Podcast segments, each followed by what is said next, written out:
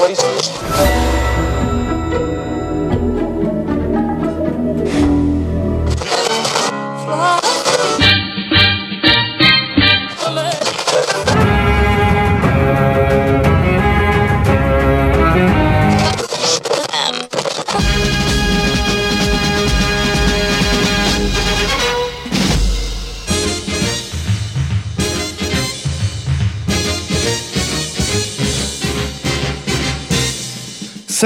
Merci d'avoir choisi la bande son série, le hors-série de la bande son consacrée aux musiques des séries TV et pas que. En attendant que les salles de cinéma réouvrent enfin, voici votre rendez-vous du lundi 20h sur Jet en FM à Nantes sur le 91.2, en DAB+, et sur jetfm.fr.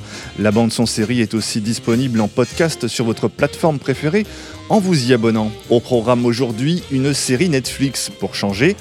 Comme quoi, on peut en trouver des bonnes même chez eux. Une série produite par David Fincher et Charlie Theron et qui raconte les débuts de l'étude du FBI sur les premiers tueurs en série. Cette série, c'est Mindhunter. Mindhunter compte deux saisons et 19 épisodes, toujours disponibles en intégralité sur Netflix. Une troisième saison était envisagée, mais l'agenda de David Fincher ne l'a pas permis. La série démarre dans les années 70 où deux agents du FBI Holden Ford et Bill Tenk vont créer un fichier de renseignement à destination de la police élaboré sur la base d'entretiens avec des meurtriers que l'on n'appelait pas encore tueurs en série à l'époque.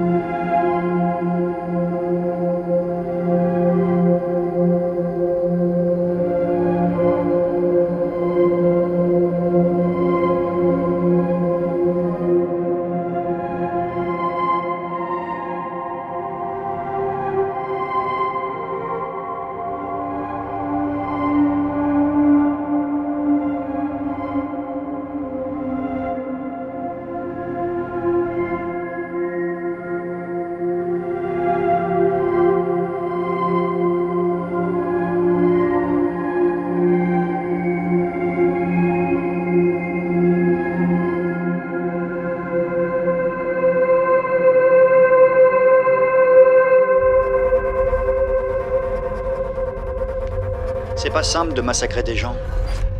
C'est une tâche difficile. Physiquement et mentalement, je crois pas que les gens réalisent. On a besoin d'évacuer. Vous savez, il y en a plein d'autres comme moi. Vous croyez? Il y a 40 ans, votre FBI a été fondé pour traquer John Dillinger. Aujourd'hui, nous devons faire face à des actes d'une extrême violence entre parfaits étrangers. On traverse le pays pour enseigner aux flics les techniques du FBI. Je peux vous embêter une petite minute? Elle a été retrouvée menottée et attachée au lit. C'est fou ce que les gens peuvent s'infliger. Ils ne reculent devant aucune horreur. Comment peut-on vous aider? On devrait utiliser toutes nos ressources, interroger les personnes les plus calées dans les domaines les plus variés. N'est-on criminel Ou est-ce qu'on le devient? Les psychopathes sont convaincus d'être tout à fait normaux. Ils sont donc quasiment impossibles à étudier.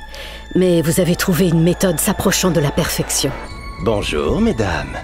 C'est ce qui rend tout cela si passionnant et potentiellement significatif. J'arrive à comprendre ces hommes, Debbie, la façon dont ils voient le sexe. Et les femmes On n'est pas là pour sympathiser avec eux. On est là pour les électrocuter. On ne peut pas aimer tout ce qu'on fait. On traite avec des tueurs en série. Des tueurs en série C'est le nouveau terme. Je te préviens, ton attitude va te porter la poisse. Si jeune pour détruire la vie des gens. Qu'est-ce que t'as fait?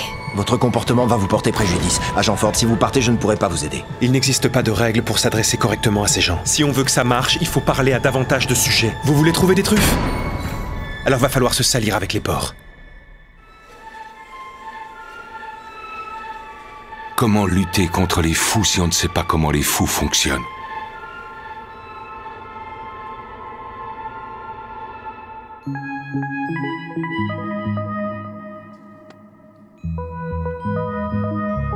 L'expression tueur en série naît d'ailleurs durant donc cette période et, la série montre la façon dont elle apparaît. On parlait également à cette époque de tueur par séquence. Les deux agents font partie de l'unité d'analyse comportementale du FBI, les agents donc Ford et Tank. Et à l'instar des agents Mulder et Scully dans X-Files, leur bureau est situé en sous-sol, à l'abri des autres départements du Bureau fédéral d'investigation. Les deux agents seront également rejoints et épaulés dans leurs travaux par la psychologue Wendy Carr. Leurs recherches vont leur permettre de bâtir des profilages pour tenter de cerner les personnalités et ce qui rapproche les tueurs en série afin d'aider la recherche en sciences comportementales, en criminologie et à la résolution d'enquêtes criminelles. La série est inspirée des livres Mindhunter dans la tête d'un profileur et Le tueur en face de moi, écrit par John Douglas, ex-agent du FBI qui fut l'un des premiers profileurs de l'histoire et qui a permis l'arrestation de nombreux criminels. Ces livres sont disponibles à la vente en France.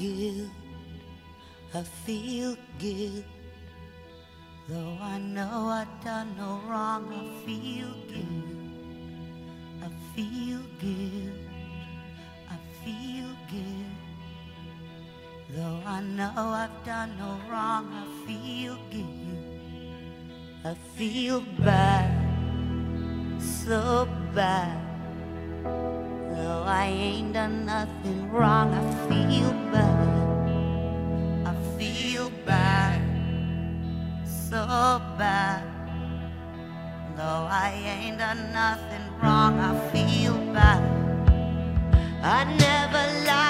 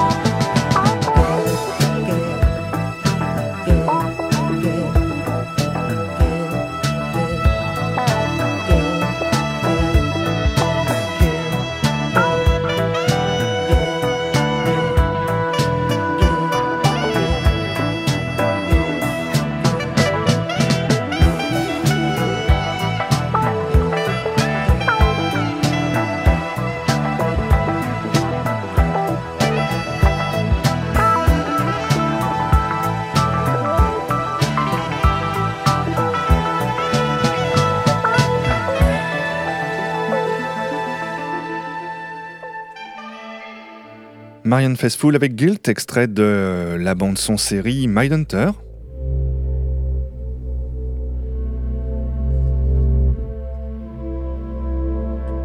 Alors à propos de livres dont on parlait tout à l'heure, euh, euh, la série Mad Hunter est adaptée, donc comme je disais tout à l'heure, de, deux livres écrits par un ex-agent du FBI, euh, Mad Hunter dans la tête d'un profileur et le tueur en face de moi. À propos de livres, donc je vous conseille également Journal d'un tueur aux éditions Camion Noir un petit éditeur, livre écrit par euh, Gérard Schaeffer, qui est un ancien flic qui est devenu tueur en série et qui fut assassiné en cellule par un codétenu. Le livre est bien plus pervers que cette série puisque rien ne vous est épargné. Vous pénétrez littéralement dans la tête du tueur qui décrit de façon méthodique et quasi chirurgicale les crimes qu'il a pu commettre. L'intérêt de ce livre, au-delà de la fascination pour les descriptions morbides, est aussi de découvrir ce que le cinéma ou les séries ne vous montrent pas en matière de crimes, et notamment des conséquences sur la mort d'un corps humain. Je précise à ce propos que Gérard Schaeffer était nécrophile et que, outre les décapitations, les dépeçages et scènes scatologiques, il aimait venir souiller les cadavres de ses victimes.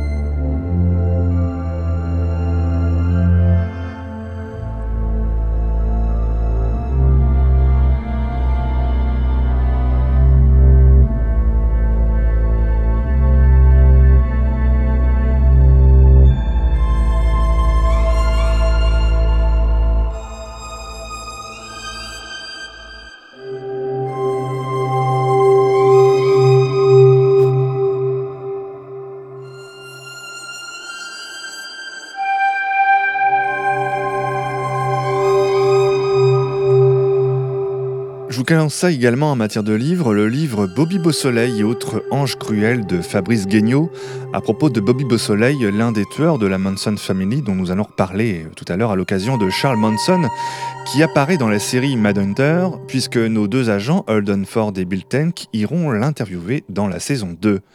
Je vous conseille également une série de très belles bandes dessinées qui se consacrent à des tueurs en série, mais malheureusement que vous ne pourrez trouver qu'en nichant dans les solderies ou certains sites spécialisés. Les éditions Soleil ont édité en 2009 5 BD dans la série Serial Killer et qui s'intéressent aux tueurs du Zodiac, aux vampires de Sacramento, à l'étrangleur de Boston, Ed Jane et à Ted Bundy. Ces BD sont déconseillés au moins de 16 ans.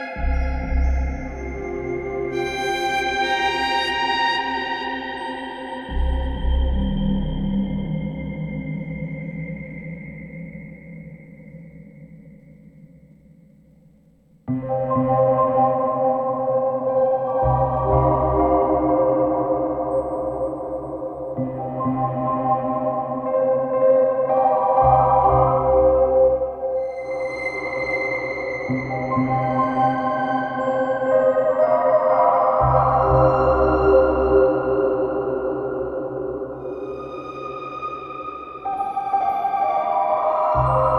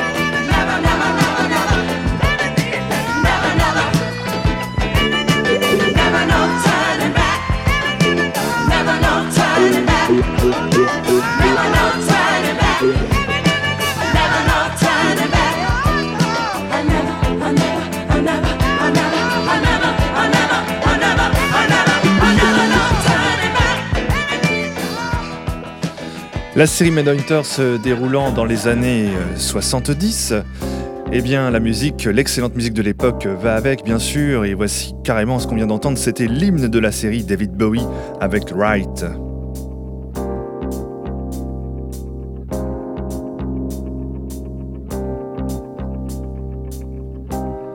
La plupart des titres euh, de la bande dessinée que je vous, la série euh, Serial Killer des éditions Soleil, donc euh, les 5 BD que je vous évoquais tout à l'heure, la plupart de ces titres ont également donné lieu à des films, dont L'excellence Zodiac, de, sorti en 2007, du même réalisateur que Mindhunter et producteur, David Fincher, qui se déroule sur 40 ans durant la traque du tueur au Zodiac sur la côte ouest des États-Unis. Il y a également le chef-d'œuvre L'étrangleur de Boston en 68 avec Tony Curtis, film de Richard Fleischer qui utilisa dans son film ce qu'on appelle le split screen, qui divise l'écran en plusieurs scènes ou plans. Et on doit également à Richard Fleischer un autre chef-d'œuvre, L'étrangleur de la place Reddington, sorti en 71, l'histoire vraie d'un tueur qui dépeçait les cadavres qu'il découpait en morceaux avant de les cacher dans les murs ou sous le parquet de son appartement, place Reddington.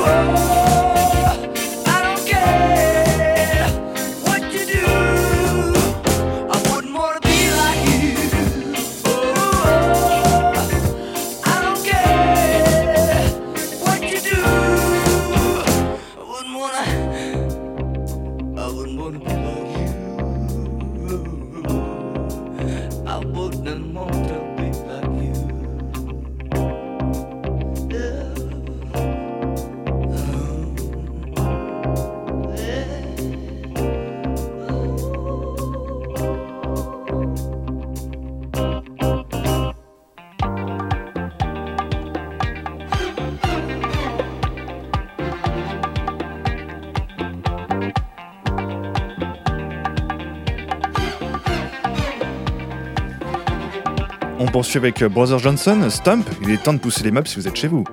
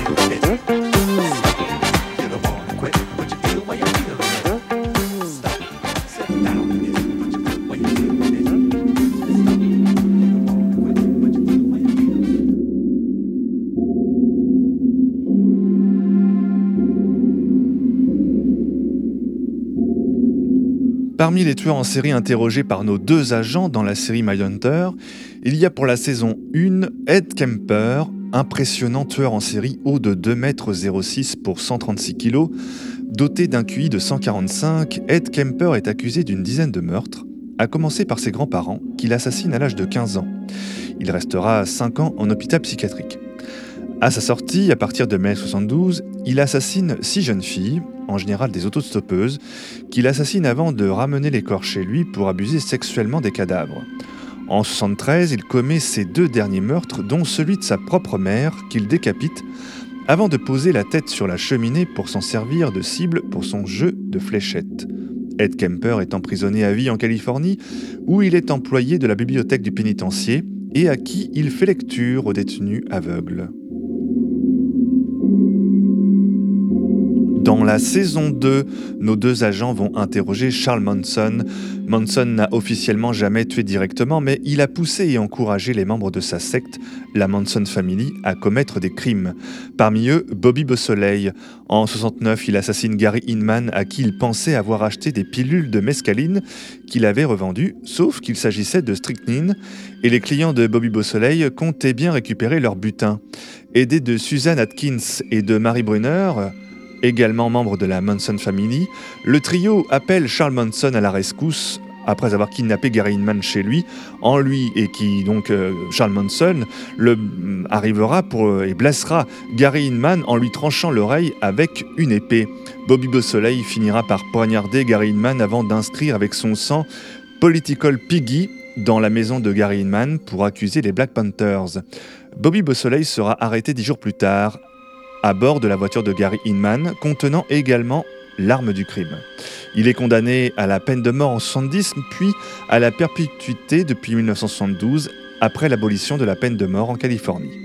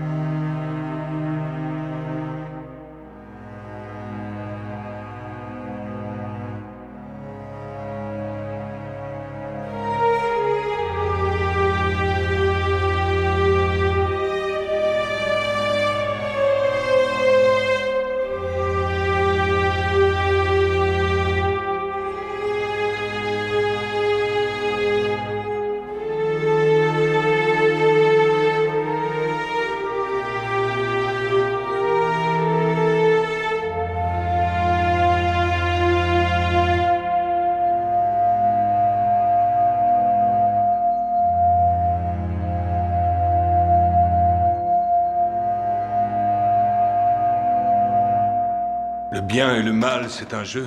Oh, il n'y a ni bien ni mal. Il y a ce qui est. Quelle que soit la vie, elle est ce qu'elle est. Le bien et le mal ont rien à voir là-dedans. Donc le meurtre de cette personne, c'est juste un fait. Ben, c'en est un, non? Personne ne meurt, personne ne vit, c'est juste deux mots dans un jeu obsolète. Des gens sont morts, Charlie. Tu as veillé à ce qu'ils meurent. Tout n'est qu'amour, mec, il y a rien qui soit pas de l'amour. Ah ouais, y a rien. Combien de temps tu veux encore écouter ces conneries, merde Il faut que tu changes de rue, mon pote. Mets tes fringues à l'envers et laisse les gens se foutre de ta gueule. Tu es un lâche, Charlie. Un lâche qui n'assume absolument pas ses actes. Ouais, tu manges de la viande avec tes dents, tu tues des choses qui sont meilleures que toi, et ensuite tu dis que tes gosses sont des tueurs. Non, j'ai dit que toi, t'es un tueur. J'ai tué personne Tu as ordonné à tes fidèles d'aller dans cette maison et de massacrer tout le monde. J'ai jamais forcé des gamins à faire une chose qu'ils voulaient pas faire. Tu les arrêtais pas non plus. Je laisse toujours faire les enfants. S'ils tombent, ils en tirent une leçon. Tu deviens fort en tombant. On n'est pas censé laisser les enfants tomber, on est supposé les guider. Mais les guider vers quoi? Les guider où toi? Tu les as guidés? Enculé de minable.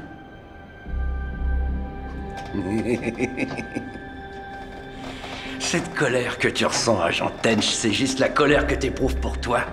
Trouve quelqu'un d'autre pour te passer nerfs. J'en ai marre d'être ton émissaire. J'en ai marre d'être ton reflet. T'es pas mon reflet, Je Charles. l'ai toujours été. Je suis dans ta cellule depuis que j'ai 8 ans. J'ai même pas de nom, je suis le matricule B33920. Une cloche sonne, je me lève Une cloche sonne, je sors dans la cour Une cloche sonne, je fais ce que la cloche me dit de faire Je suis le chien de Pavlov, mec Je suis tout ce que tu veux que je sois Mais ce que tu veux, c'est un monstre. Parce que c'est ce que tu es. J'ai jamais eu mon mot à dire dans ce monde. Celui que tu as créé. Tu te sens comment à propos de ces meurtres C'est ça qui compte. Ça s'est passé dans ton monde, pas dans le mien.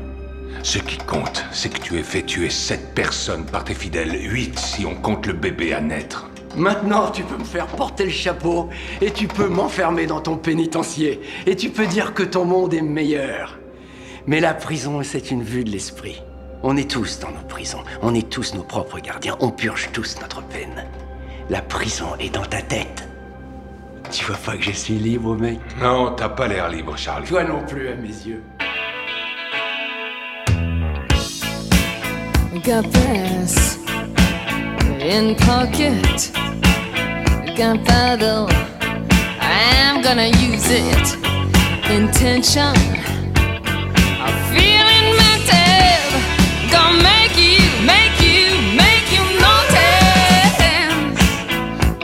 Got motion, restrained emotion. I've been diving, detour leaning. No reason,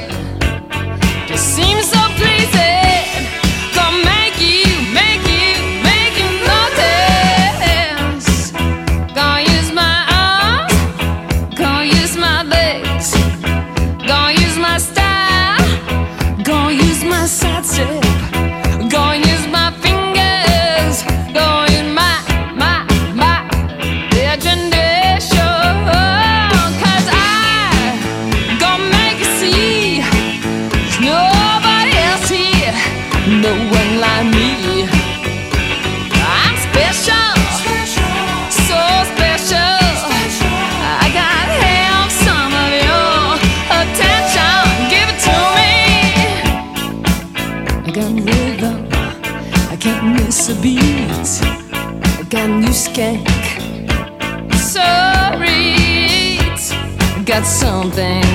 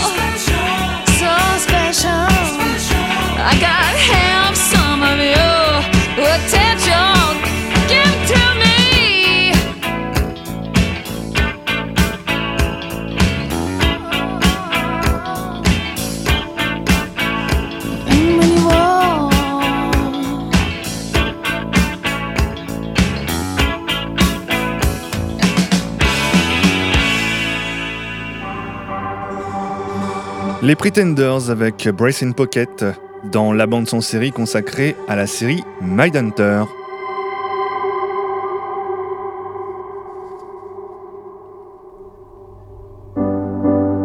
Dans la nuit du de 8 au 9 août 1969, Tex Watson, Susan Kitts et Patricia Crane-Wilkel, membres de la Manson Family, se rendent dans la villa de Roman Polanski et de l'actrice Sharon Tate, avec pour ordre de Charles Manson de tuer tous ses occupants.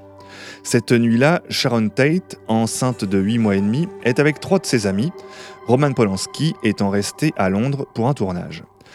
Susan, Susan Atkins et Tex Watson assassineront tous les occupants. Sharon Tate et son bébé succomberont aux 16 coups de couteau que lui infligeront ses bourreaux. La police retrouvera son corps aux côtés de son ami, le coiffeur Jay Sebring, tous deux avec une corde de nylon autour du cou, les autres cadavres gisant dans le jardin. Je vous conseille à ce sujet l'excellent roman de Simon Liberati, California Girls, qui décrit les circonstances de cette fameuse nuit qui mit un terme brutal au Summer of Love débuté à San Francisco.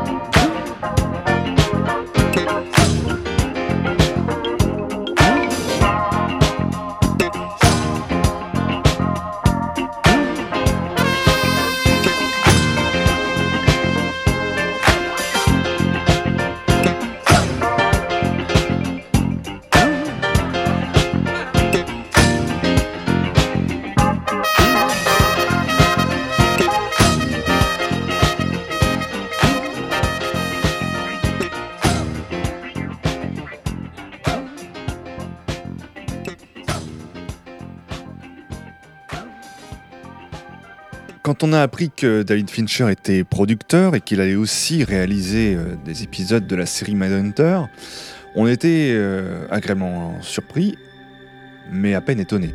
Parce qu'il faut dire que David Fincher est connu pour avoir réalisé parmi les plus grands thrillers au cinéma, dont Zodiac en 2007, dont on parlait tout à l'heure, mais aussi Seven en 95, Panic Room en 2002, The Game en 97 ou encore Gone Girl en 2014.